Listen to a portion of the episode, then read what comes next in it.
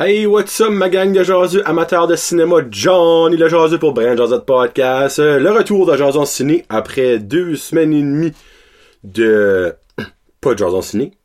J'ai été évidemment voir des films et je vous donne ma critique aujourd'hui. Donc, je vous donne ma critique de...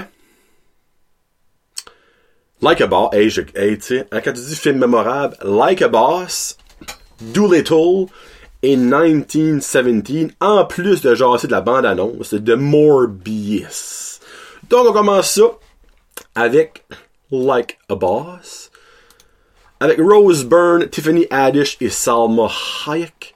Je lui donne un 2 jaseux sur 5. Hum, vous le savez déjà depuis le début de Jason Ciné, je le mentionne, que je n'aime pas Tiffany Haddish comme actrice. Elle est là-dedans, elle joue le même rôle qu'elle joue dans chaque film qu'elle est dedans, ce qui est une angry black woman qui jure non-stop. Ça ne change pas. Mais, j'aime beaucoup Rose Byrne, donc elle était là-dedans, et moi, Salma Hayek, euh, comment je pourrais dire ça, elle me titille le bas du ventre trois quarts de ça quand elle est dans un film. Donc, c'était pas à contre-cœur que j'allais avoir un film avec Salma Hayek. On va mettre ça de même, ok? Les boys, on se comprend. Puis les filles, vous n'avez aussi, vous autres, là. Hein? Channing Tatum, je suis a des femmes qui titillent dans le bas du ventre. Ben moi, Salma Hayek, là, il y a quelque chose. Mais là, Salma Hayek là-dedans, comment dire, euh, what the fuck? Je vais faire un Tiffany Haddish de moi, euh, what the fuck? Premièrement, ils lui ont mis des verres de contact d'une différente couleur. Pourquoi? Je ne sais pas. Ils lui ont tendu les cheveux orange alors qu'elle a les cheveux noirs bruns d'une éclatante euh, couleur. Pourquoi? Je ne sais pas. Évidemment, elle a des gros seins, ça fait qu'ils ont mis ça en évidence, mais quand tu dis trop mettre en évidence, c'est rendu même plus le fun à voir. Et ils lui ont mis une prothèse buccale pour changer ses dents ce qui la change totalement, ce qui la rend laide, ce qui n'ajoute rien au film. Donc, pourquoi ils ont fait ça? Je ne sais pas pourquoi. Mais dans mon livre à c'était zéro pin nécessaire. En gros, le film et Tiffany Haddish et Rose sont des best friends depuis l'enfance. Ils créent un magasin de make-up artisanal, puis ben, ils deviennent quand même assez populaires avec un kit de One Night Stand, comme ça. Dans le fond, c'est un kit de One Night que tu uses une fois, puis c'est genre à la poubelle. Euh, t'as les parfaites affaires pour tes, tes, tes yeux, puis tes pompes de joie, tout. Ça va, là, vous comprenez ça, les filles. Euh, puis ben évidemment, Salma Hayek, elle, est une kingpin du make-up. Et avoue qu'ils ont un certain produit qui se vend vraiment bien, puis elle dit, garde, moi, je vais les approcher pour faire un partnership. Mais dans le fin fond, je vais les acheter puis je vais les virer une contre l'autre. On voit ça venir à 100 000 à l'heure. L'histoire est l'histoire la plus copy-pastée de l'histoire des chick flicks féminins. Il l'a encore fait. Pourquoi? Ça marche rarement bien. Ça marche des fois, don't get me wrong. Mais rarement que ça marche vraiment bien, et là, ça ne marche pas. On voit ça venir à 100 000 à l'heure. À la moitié du film, il y a une petite fight. Après ça, à la fin, oh, ça se réconcilie. Finalement, ils se viront contre la grosse compagnie qui, elle, la grosse compagnie avec Salma Hayek, avait une partner au début qu'elle a acheté par terre. Elle revient à la fin du film. Regarde, fuck les spoilers. Je m'excuse, mais comme, n'allez pas voir le film. Vous allez rire peut-être deux, trois bouts de la titre. Puis ben, c'est pas mal ça qu'est le film. So, dans le fond, le film finit bien, comme que vous pouvez l'imaginer. Et le film finit que les deux chums sont back in business et deviennent multimillionnaires parce qu'ils autres take on over, évidemment, la business, euh, ben pas, ils prennent pas over la business de Salma Hayek en tant que tel, mais ils prennent over la part du marché, on va mettre ça de. J'aimerais finir en disant qu'au début, j'ai dit que j'aimais beaucoup Rose Byrne, mais Rose Byrne, là, si t'écoutes Brent Jazz Podcast, Jason Ciné, la perte de poids, c'est correct, le don't get me wrong, faudrait que je suis un petit peu d'exemple, mais à un certain point, ça devient maladif. Rose Byrne, premièrement, qui n'a jamais été dans l'ombre d'un doute grosse, elle est rendue anorexique. elle est rendue dégueulasse. Elle a de l'air d'un squelette qui marche. Comme dans ce film-là, en plus d'être déçu de Salma Hayek, que d'habitude, moi, je trouve très hot, elle est zéro hot là-dedans, Rose Byrne, qui est rendue dégueulasse. So. Je sais pas, elle a pas de maladie, à ce que je sache. Mais ta perte de poids, Rose Byrne, tu peux mettre un petit brin de stop là-dessus parce que c'est rendu vraiment pas beau. Là. Comme, elle est flat de partout, euh, puis elle est grosse comme ça. Donc, ça, c'est des petits détails que j'aime rajouter parce que moi, dans Neighbors, dans Bridesmaid, Rose Byrne, elle l'adore. C'est une, une, belle femme, on va se le dire, c'est une belle femme. Là, elle est plus une belle femme de tout. Elle est rendue dégueulasse. Là. On met ça de main. Bon, prochain. Little avec Robert Downey Jr. et une brochette d'acteurs euh, que je vais nommer qui fait les voix. C'est quand même assez impressionnant quand tu gardes ça, là, parce que le résultat du film, on en jase après, mais c'est pas le gros bâton. Euh, il y a, ben, y a, dans le fond, il y a Antonio Banderas qui joue un méchant, puis y a aussi Michael Sheen qui joue un méchant. Donc, eux autres sont pas des, des voices. Mais dans les voices, on a Emma Thompson, Remy Malek, John Cena, Kumail Nanjani, Octavia Spencer, Tom Holland, Craig Robinson, Ralph Fiennes, Selena Gomez, Marion Cotillard et Jason Matsoukas. C'est une grosse brochette de voix pour les animaux, ça. En gros, si vous connaissez pas Dudley Tour, ben dans le fond, Dr. Dudley Tour qui a sorti avec Eddie Murphy 1 puis 2, c'est genre de la même affaire, le même concept. Dans le fond, c'est un docteur qui peut parler et comprendre les animaux. Ça s'arrête là. Parce que les comparatifs au film avec Eddie Murphy s'arrêtent là. Drette là. OK?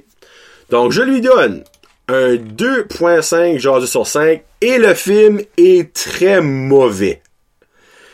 Et je vous explique pourquoi je vais quand même donner la note de moitié. La note de passage est 3 sur 5 en passant. 60, get it?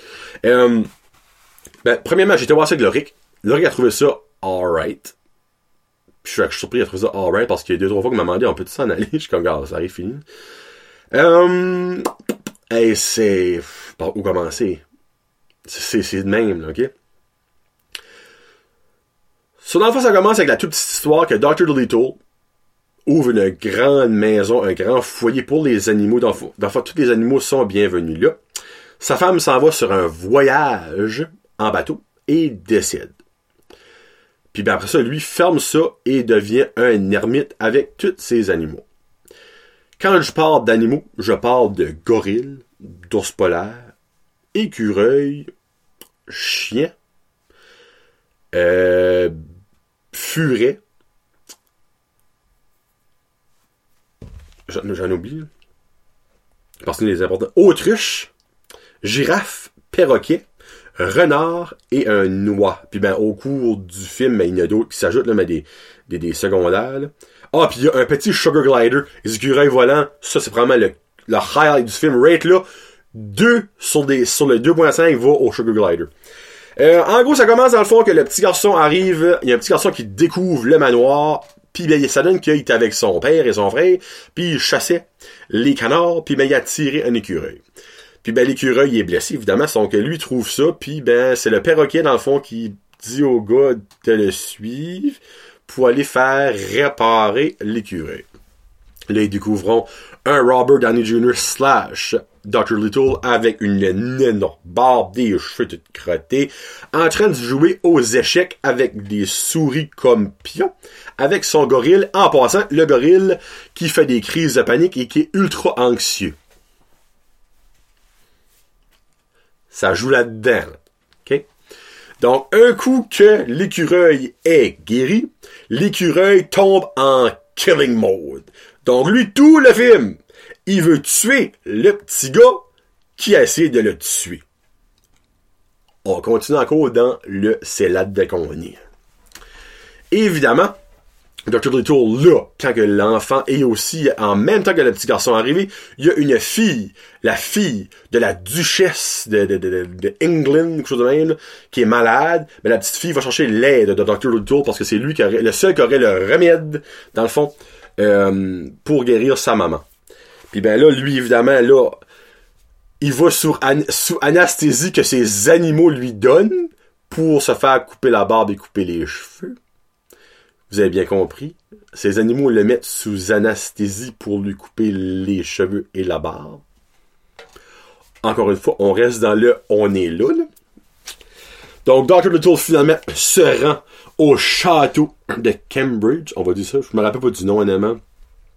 Pour finalement se tremper la tête dans un aquarium et jaser avec une pieuvre qui aurait vu, dans le fond, c'est qui qui aurait empoisonné la, princesse, la reine, excuse. Et euh, oui, on reste encore, je le répète pour une quatrième fois, on reste dans le oui, on est là. Et là, finalement, Dr. Little s'en va sur une quête en bateau pirate. Rechercher le, le fruit, le, c'est fruit de quelque chose, c'est un fruit dans le fond que c'est le seul antidote au poison que la reine a eu. Et là, on tombe dans une aventure, mesdames et messieurs. Une, premièrement, euh, je sais même pas quoi rajouter. Je vais pas vous faire des spoilers, mais en même temps, comme, c'est assez mauvais. Il y a un bout, il y a un dragon. Le petit est comme, pourquoi est-ce qu'il y a un dragon? Je suis comme, Laurie, il y a un dragon. Et le dragon est très méchant. Mais euh, il y a une petite twist, c'est qu'il est méchant parce qu'il est constipé. Et euh, Dr. Doolittle l'aide à se déconstiper. Le dragon. Cracheur de feu. Et en le déconstipant, mais évidemment, Dr. Doolittle, vu qu'il est petit et euh, le dragon est très grand, lui rentre les mains dans son anus. Et sort chapeau d'armée, épée, sac à dos, et finalement, une cornemuse du trou de cul du dragon. Et le bout le plus drôle du film est le dragon pète. Il te fait un somme pète. Ouais. Ça que ça joue là-dedans tout le monde. Euh, Puis dernière chose, deux dernières choses à acheter. Première chose, l'accent que Robert Downey Jr. prend là-dedans, honnêtement, est inutile. Et honnêtement, rend l'écoute du film plus difficile que ça devrait l'être parce qu'on comprend pratiquement pas ce qu'il dit. Le petit est comme, qu'est-ce qu'il a dit? Je suis comme, pis d'habitude, je suis comme, écoute, ben là, je pense que même moi, je comprenais pas ce qu'il disait, là. Vous donne une idée. Et deuxièmement, ce film-là mérite d'être allé voir Stone. Parce que je peux vous garantir, je fumerai encore, j'irai fumer un gros bat et j'irai voir le film pour une deuxième fois. Je suis sûr, je donnerai un 5 sur 5 et je pisserai dans mes culottes. Le film est un film de stoner. Ils disent que c'est un film d'enfant, mais t'as dragon qui essaie de manger du monde puis qui se fait rentrer les mains dans le cul pour se faire déconstiper. T'as un écureuil qui veut tuer un enfant. Ya. Mais 2.5, c'est parce que c'est tellement fucké que ça le rend drôle. C'est-tu un mossy movie? No. Mais watchez-les pour voir comment Space Out. Parce que c'est garanti que les réalisateurs, que l'écrivain et les personnes qui ont filmé le film étaient sur une somme bonne drogue quand ils ont fait ce film-là. On passe à autre chose. Et là, j'ai gardé le meilleur pour la fin. Habituellement, honnêtement, mon ordre de film que j'ai vu, c'est 1917, Like a Boss, Doolittle. Mais dans le fond, j'ai voulu mettre du pire au meilleur. Je finis avec 1917 et je lui donne, mesdames et messieurs, non pas un 5, mais proche. 4.5 jaseux sur 5. C'est un film de guerre, ce n'est pas based on a true story. Dans le fond, c'est une histoire écrite par un gars qui a été à la guerre. Il y a certainement des parties qui est vrai, évidemment, mais comme c'est pas une vraie histoire, c'est pas based on true story, c'est pas euh, real life event. En gros, c'est l'histoire de deux guerriers de la guerre contre les Allemands. Je me rappelle plus quelle guerre que c'est, là. que Je ça doit être la Première Guerre mondiale, là. Je sais pas ce que ça. Euh, mais reste que c'est cette histoire de ces gars-là. Puis le caporal, le chef de l'armée, découvre que les Allemands ont joué un petit tour, dans le fond, à deux vagues américaines qui vont attaquer les Allemands. Dans le fond, les Allemands savent qu'ils s'en viennent, donc ils ont préparé une trappe. Puis ben, les Américains, dans le fond, il y a 1600 soldats dans les deux vagues qui s'enlignent pour tout se faire tuer. Puis eux autres découvrent ça. Mais ils ont juste comme tant, il juste comme 12 heures à laisser savoir. Mais l'affaire, c'est que la vague qui a découvert ça est entre territoire ennemi et l'autre vague. Donc, il y a deux braves camarades, incluant un que son frère est dans une des vagues qui s'en va à la boucherie. Donc, ces deux gars-là s'en sur une aventure à travers des champs de mines et des champs de bombardement pour se rendre avertis, eux autres, que comme, n'allez pas là. Les deux se rendent-tu? Il y en a un qui se rend? Je ferai pas de spoil. C'est stressant sur un moyen temps. Vraiment, là, c'est un des meilleurs films de guerre que j'ai vu de ma vie. En termes de stressfulness, peut-être pas en termes de comme, il y a pas beaucoup de, de tirage de C'est vraiment comme un film de, de, genre de d'espion ninja. Ben c'est réaliste. Donc les me c'est pas il euh, y a pas des des, qui arrivent puis des affaires. C'est réaliste au coton ok? Euh, puis c'est filmé d'une façon que moi j'ai jamais vu un film avant qui filme mais c'est filmé ça suit les gars tout le long. Ça suit juste les gars que ce soit de face de côté de derrière. La caméra décolle jamais des gars de l'action principale. Exemple, il y a de l'action, la caméra va pas aller sur l'action, on va rester sur les gars qui vivent l'action. C'est filmé d'une manière mentale. Il y a plein de bouts qui ont été faits en one shot. La genre de fight de la fin, je vais mettre ça de même. Euh, dans le fond, il y a un gars qui court sur comme euh, des, des tranchées, des genre, mais ça c'est filmé d'un trail. Quand vous allez voir le film, vous allez guetter ce que je vais dire, ok? C'est d'une beauté visuelle Hey, ça a été nommé aux Oscars, comme au actually pas encore aux Oscars, au euh, qu'est-ce qu'il y avait les Oscars, les euh, Golden Globes. Ça a été, ça a été nommé solide, là, ok? Actually, les Oscars ont été nommés. Ça a été nommé aux Oscars aussi, right?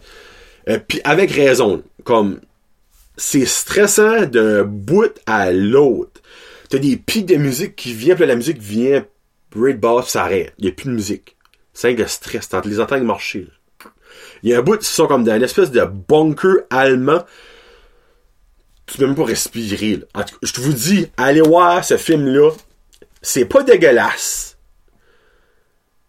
Oui, t'as des bouts de tuage, mais y a pas de bouts comme... C'est comme du expliqué dans le sens. Mais vraiment, là, une surprise pour moi encore, là. C'est ma deuxième surprise so far cette année, en 2020, on est rendu le 21. Euh, vraiment, là, wow. Wow, wow. J'ai J'irai voir à nouveau, même si je sais exactement ce qui se passe au bout de l'autre. Hein, pour comme encore plus vivre, vivre les paysages, tout ça, c'est sublime comme film. C'est le, producer de Skyfall qui l'a fait. Sam Raimi, me semble, qui est euh, son nom. Enfin, si je me trompe pas, là, pour vous dire des fausses informations. Mais vraiment, ce gars-là mérite un Oscar pour comme la production, les visual effects. Euh, Sam Mendes, excusez, Sam Mendes qui, qui était le directeur et le writer. Euh, juste wow. L'acteur principal, dans le fond, c'est George McKee, puis il y a aussi son partner qui est euh, Dean Charles Chapman.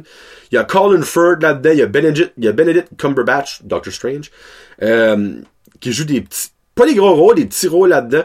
c'est vraiment des rôles secondaires, mais en tout cas, vraiment là, wow, wow, wow. Allez voir le film, c'est J'étais passé avec Marky, mon, mon partner de l'autre podcast, puis comme nous aussi. honnêtement, à la fin, j'avais fait un feeling, il allait dire comme, oh, ça c'était plate, pis comme, oh non, ça c'était légitimement mental. C'est comme, pour que lui ait aimé ça de même, moi, dans le fond, j'étais vendu avant film d'armure, je capote, mais ça vaut la peine, là. Pour vrai, là, allez voir 1917, il y a encore au cinéma.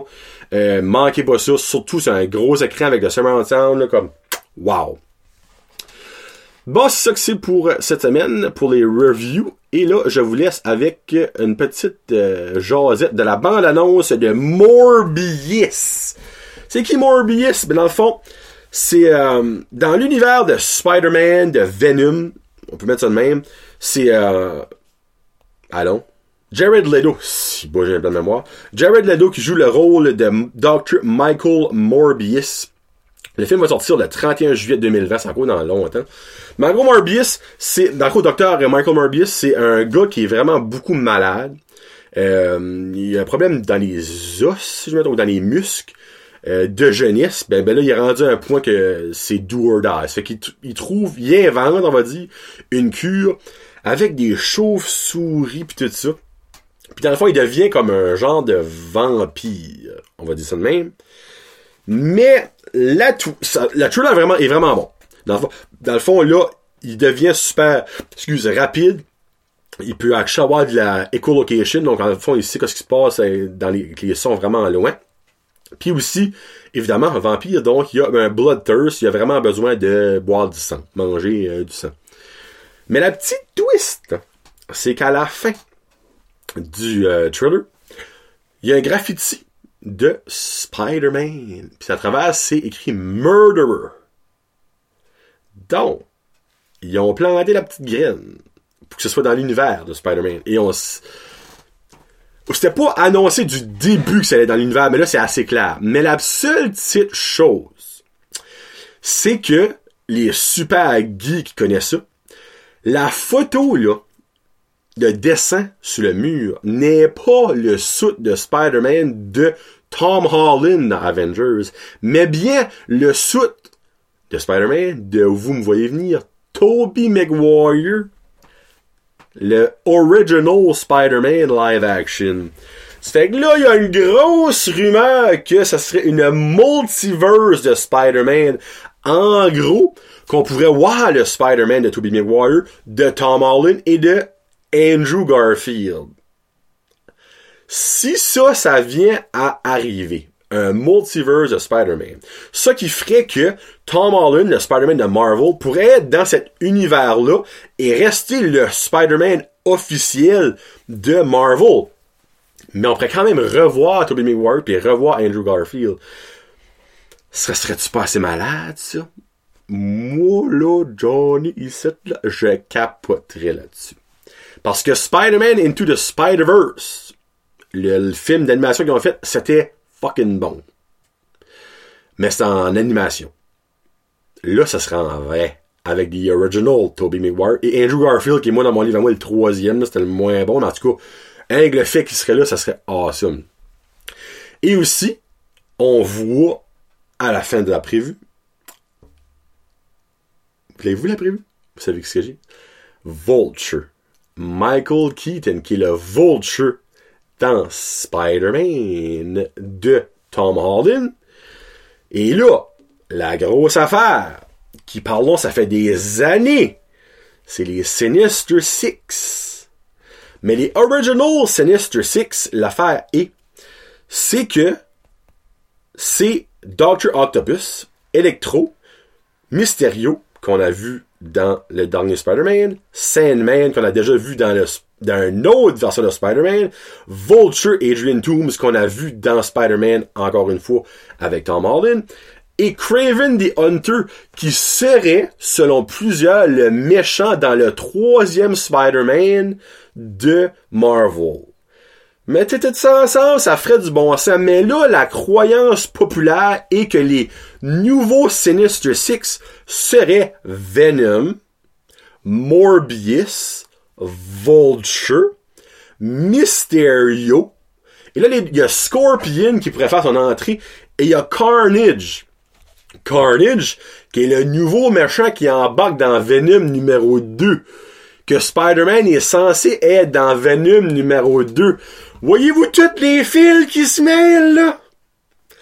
Ça va être des belles années qui s'en viennent pour l'univers de Spider-Man. Laissez-moi vous dire une affaire, mesdames et messieurs.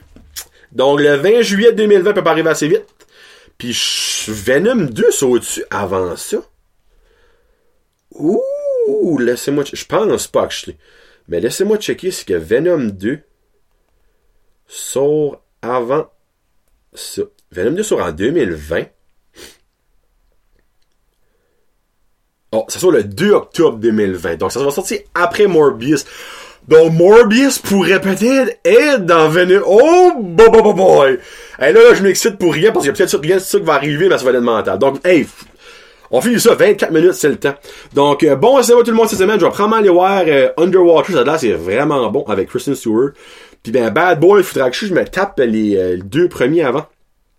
Parce que le troisième, je vais être capté. Mais tout on verra bien. Donc, passez une très belle semaine de cinéma, tout le monde. C'est John de Jazu, bah, Josette Podcast. Donc, j'ai fait ça avant. Hashtag, euh, Jason Ciné, yes sir.